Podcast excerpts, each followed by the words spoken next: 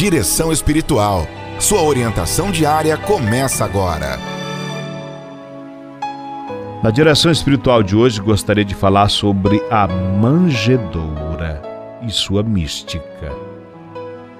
O Natal traz sempre o fascínio da volta às origens da nossa vida, tem o poder de recriar-nos e despertar a reserva de inocência e de ternura que permanece recôndita em nossos corações.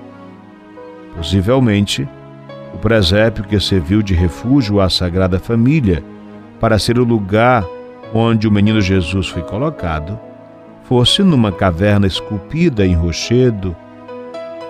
A manjedoura, como berço que acolheu o menino Deus, passou por várias transformações do imaginário simbólico e cultural. No Oriente, temos a manjedoura em pedra, em forma de esquife. O bebê é envolto como. É, Deixa-me ver como que se explica, como se fosse um defunto, mas não é. É bem, bem, bem preparado, bem preparado, com muitos panos. Há em várias igrejas a solução litúrgica de manjedouras inseridas no altar, apontando o simbolismo eucarístico e ao significado de Belém como casa do pão. Já na Idade Média, com o franciscanismo, se assume o realismo humanista do camponês e assumindo plenamente o mistério da encarnação, a manjedoura revela a pobreza e a humildade mais expressivas, a solidariedade irmanada com os pobres e as criaturas que cedem seu lugar de alimento ao menino Jesus.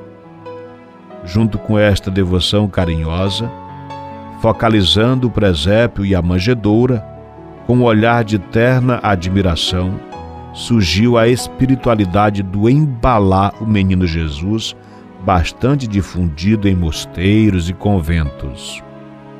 Balançar o menino fazia parte de um ritual que transparecia a mística amorosa de admirar aquela criança que tinha a natureza divina e humana surgiram nesse cenário do embalo e do abraço afetuoso ao bebê divino representado por uma imagem, as famosas canções de Niná, que foram cantadas junto junto às outras músicas natalinas, com o padre apresentando e embalando o menino Jesus.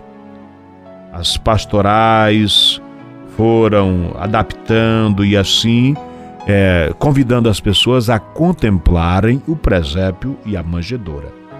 Talvez achemos estes costumes ultrapassados e ingênuos. Mas será que não precisamos de humanizar-nos mais e sermos capazes de reviver a criança interior que anseia por acolhimento, compreensão e de ser amada gratuitamente? Quem sabe seria importante não só ter um olhar mais delicado para a manjedoura, mas transformar-nos em manjedouras para o menino Jesus e tantos irmãos e irmãs que gritam por um pouco de carinho, atenção e trato mais afetuoso.